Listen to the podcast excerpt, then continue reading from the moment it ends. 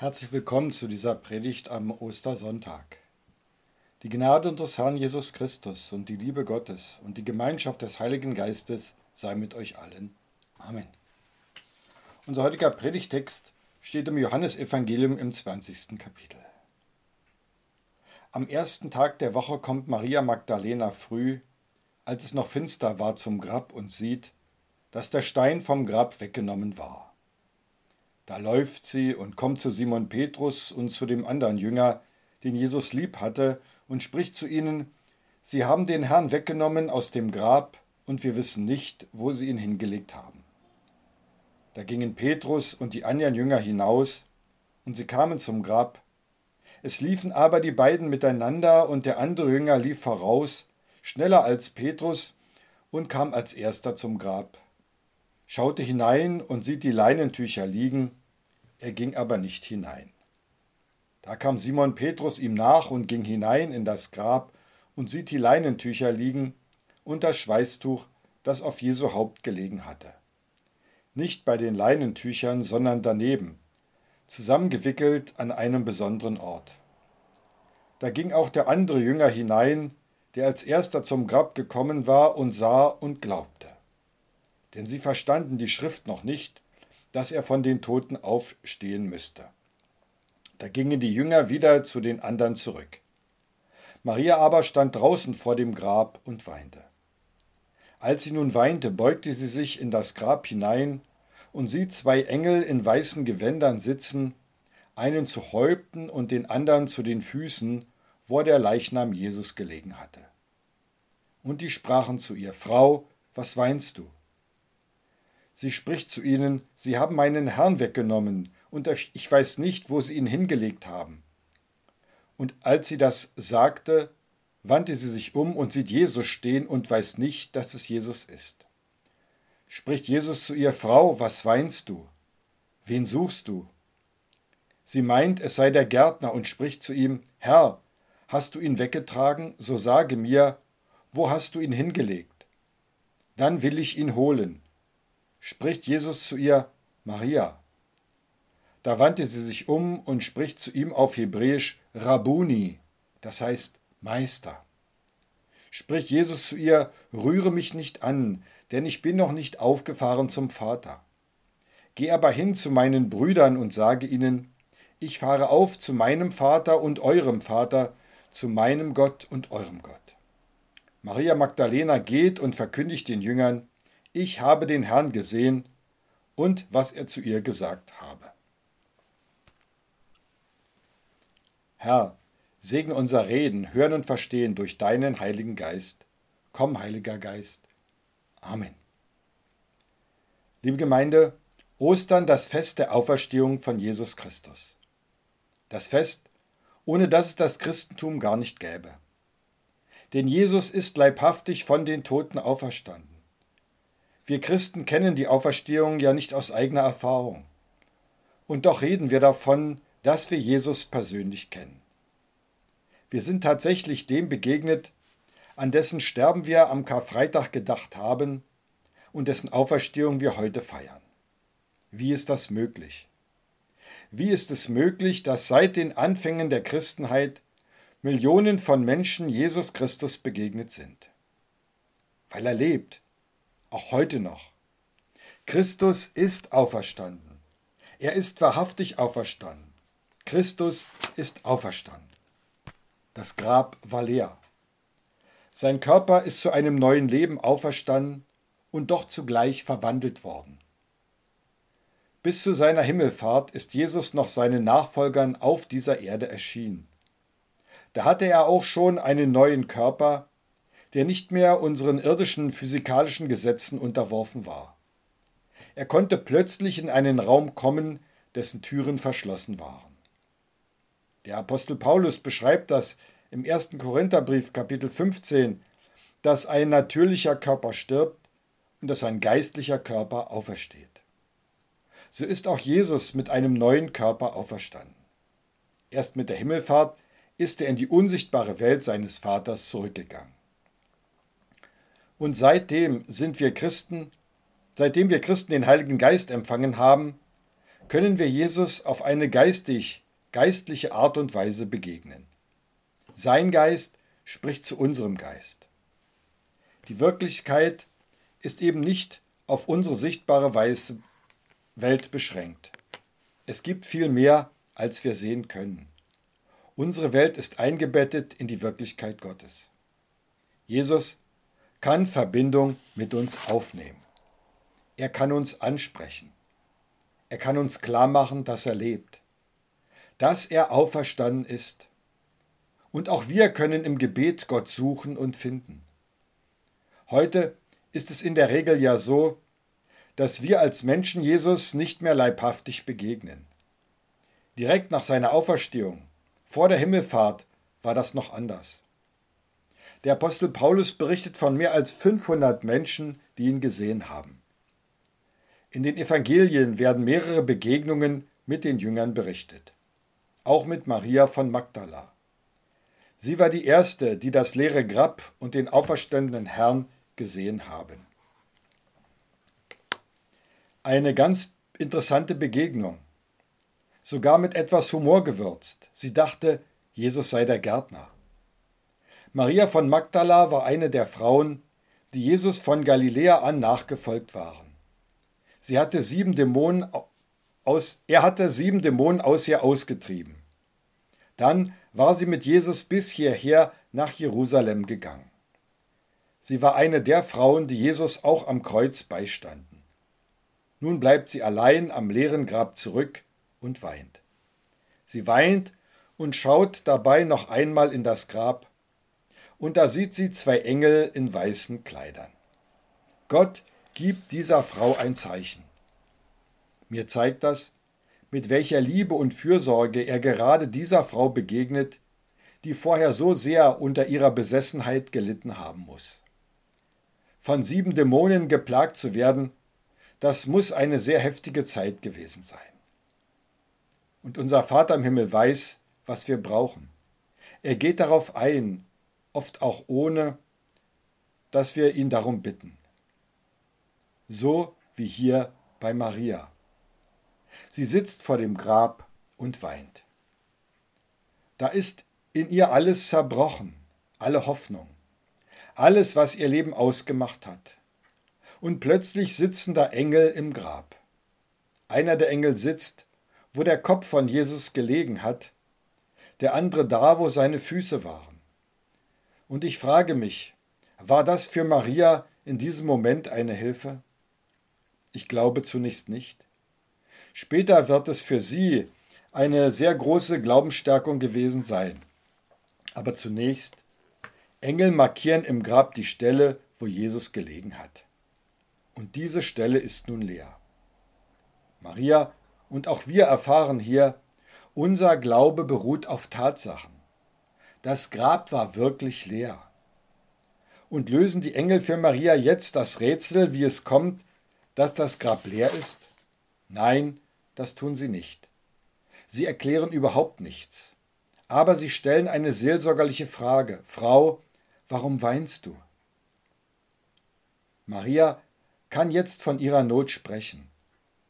Denn wer sich aussprechen kann, dessen Last wird schon leichter. Diese Begegnung mit den Engeln macht Maria wenig später klar, Jesus ist wirklich auferstanden. Und es zeigt auch uns heute, da waren keine Diebe, die den Körper weggenommen haben, auch sonst kein Mensch, auch nicht der Gärtner. Vielmehr erkennen wir, dass hier die Macht Gottes am Werk ist. Es ist die Bestätigung dafür, dass Jesus die Wahrheit gesagt hat, am dritten Tage werde ich auferstehen. Gott hat ihn auferweckt. Und damit hat Gott die Worte und Taten von Jesus auf dieser Erde bestätigt. Gott macht mit der Auferstehung von Jesus unmissverständlich deutlich, dass Jesus wirklich als Retter der Menschheit auf dieser Welt kam. Die Auferstehung von Jesus ist der notwendige Abschluss der Rettungstat Gottes. Gottes Sohn konnte unmöglich vom Tod festgehalten werden. Der Tod konnte Jesus nicht halten. Die Auferstehung Jesu zeigt, dass es stimmt, was in der Bibel von Gott und von Jesus zu lesen ist. Wir wissen, dass es Gott gibt, denn wir wissen, dass Jesus auferstanden ist und lebt. Woher wissen wir das? Weil Jesus in uns lebt. Das ist nicht nur eine innerliche Erfahrung. Gott ist auch nicht nur eine Kraft, die wir in uns spüren und schon gar nicht unsere eigene Kraft, sondern Gott ist der, der diese Welt geschaffen hat und sich nun mit seinen Geschöpfen verbindet. Wenn sie ihm ihr Vertrauen schenken, dann kommt er, um in uns zu wohnen. Dann erfüllt er unser Herz. Dann verändert er unser Denken. Dann werden wir neue Menschen. Das sind Veränderungen in unserem Leben, die sind nur dadurch zu erklären, dass da ein mächtiger Gott sich aufs engste mit uns verbindet. Wer mit ihm lebt, der erlebt seinen Herrn. Wir leben mit ihm und er ist unser Leben. Und dann wissen wir es einfach. Jesus lebt. Er lebt tatsächlich, denn er lebt in mir. Wie wichtig die Auferstehung ist, wie entscheidend für unser Christsein, hat der Apostel Paulus einmal deutlich gemacht. Im 1. Korintherbrief Kapitel 15 lesen wir ab Vers 14, Ist aber Christus nicht auferstanden, so ist unsere Predigt vergeblich, so ist auch euer Glaube vergeblich. Wir würden dann als falsche Zeugen Gottes befunden, wenn wir gegen Gott bezeugt hätten, er habe Christus auferweckt, den er nicht auferweckt hätte, wenn doch die Toten nicht auferstehen. Denn wenn die Toten nicht auferstehen, so ist Christus auch nicht auferstanden. Ist Christus aber nicht auferstanden, so ist euer Glaube nichtig, so seid ihr noch in euren Sünden. So sind auch die, die in Christus entschlafen sind, verloren. Hoffen wir allein in diesem Leben auf Christus, so sind wir die elendsten unter allen Menschen. Nun aber ist Christus auferstanden von den Toten als Erstling unter denen, die entschlafen sind. Denn da durch einen Menschen der Tod gekommen ist, so kommt auch durch einen Menschen die Auferstehung der Toten. Denn wie sie in Adam alle sterben, so werden sie in Christus alle lebendig gemacht werden. Paulus sagt also, ohne die Auferstehung Jesu wäre der ganze christliche Glaube sinnlos. Es gäbe keine Hoffnung auf das ewige Leben. Die ganze Sache wäre ein einziger Betrug. Seine leibhafte Auferstehung von den Toten setzt sein ganzes Erlösungswerk in Kraft. Wenn wir das wegstreichen würden, bliebe nichts mehr. Seine Menschwerdung zu Weihnachten, sein Wirken und sein Reden bei seinem Volk, sein Sterben am Kreuz haben nur durch die Auferstehung eine rettende Bedeutung. So hängen am Sterben Jesu und an seiner Auferstehung unsere ganze Ewigkeit. Sein Sterben ist die Begleichung unserer Schuld vor Gott und seine Auferstehung die Garantie des ewigen Lebens von Gott für alle, die glauben. Maria von Magdala weiß von all dem noch nichts. Aber dann hat sie ihre Auferstehungsbegegnung mit Jesus. Und alles wird anders. Aber noch weiß sie nicht, dass er es ist. Auch Jesus fragt sie, warum sie weint.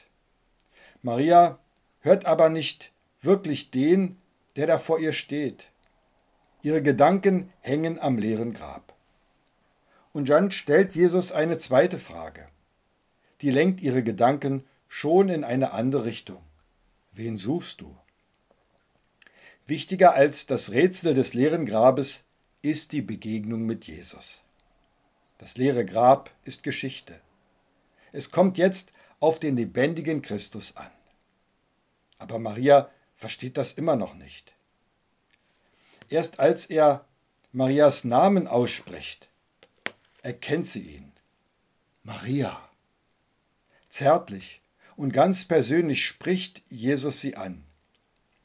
Und dann bricht es aus ihr heraus, Rabuni, mein Meister. Maria ist ergriffen und ergreift Jesus im buchstäblichen Sinne. Und Jesus sagt sofort, halte mich nicht fest. Warum will Jesus das jetzt nicht? Seine Begründung lautet, ich bin noch nicht aufgefahren zum Vater. Jesus macht Maria deutlich, dass sein Zustand sich geändert hat.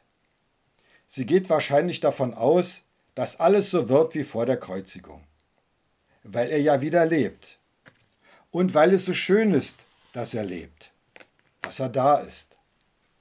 Aber sie täuscht sich. Es wird sich mehr ändern, als sie denkt. Wenn Jesus zu seinem Vater zurückkehrt. Sein Leben wird eine andere Form annehmen. Deswegen kann und darf sie Jesus jetzt nicht festhalten. Alles wird anders werden. Jesus muss den Wunsch von Maria zurückweisen, dass alles bleibt, wie es war. Er will nicht, dass sie bei seiner körperlichen Gegenwart stehen bleibt. Jesus hat ja auch schon vorher davon gesprochen, dass er zum Vater zurückgeht und dass er ihnen dann den Heiligen Geist senden wird. Jesus will Maria deutlich machen, dass er vor einer weiteren Verwandlung steht. Und sie wird auch seine Beziehung zu ihr und den anderen Jüngern verändern. Die Jünger und Nachfolger Jesu werden bald dieses entscheidende Ereignis erleben. Der Heilige Geist wird sie erfüllen. Deswegen soll Maria den anderen Jüngern sagen, dass Jesus nun bald zu seinem Vater zurückkehrt. Denn erst dann wird er den Heiligen Geist senden. Maria von Magdala geht daraufhin zu den anderen Jüngern und verkündigt ihnen, ich habe den Herrn gesehen, und das alles hat er mir gesagt. Maria verkündet als erste, dass Jesus auferstanden ist. Hier merkt man, wie sehr anders Jesus mit Frauen umgegangen ist, als es in seiner Zeit üblich gewesen ist. Denn damals galt ihr Zeugnis von Ereignissen schlichtweg gar nichts. Vor einem weltlichen Gericht durften Frauen damals überhaupt nicht aussagen. Und Jesus macht eine Frau zu seinen ersten Zeugen, zur Zeugin des größten göttlichen Geschehens in dieser Welt. Vor Gott ist die Stellung von Frauen und Männern in der Gemeinschaft genau gleich. Da macht Jesus keinen Unterschied. Männer und Frauen sind gleichermaßen Zeugen von Jesus. Maria von Magdala ist eine der ersten Glaubenden. Sie erkannte Jesus dadurch, dass und wie er zu ihr sprach. Und sie glaubte seinem Wort und antwortete mit ihrem Gehorsam. Damit wird sie zum Vorbild für alle, die, wie sie, zum Glauben an Jesus kommen. Auch für uns heute ein Vorbild. Und noch eines lernen wir an der Auferstehung. Es gibt kaum eine andere biblische Wahrheit, die uns deutlicher machen kann, wie sehr Gott in die Geschichte dieser Welt sichtbar eingreift. Und dass dieses Eingreifen Gottes die Basis für unseren Glauben ist. Amen. Und der Friede Gottes, welcher höher ist als alle Vernunft, bewahre eure Herzen und Sinne in Jesus Christus. Amen.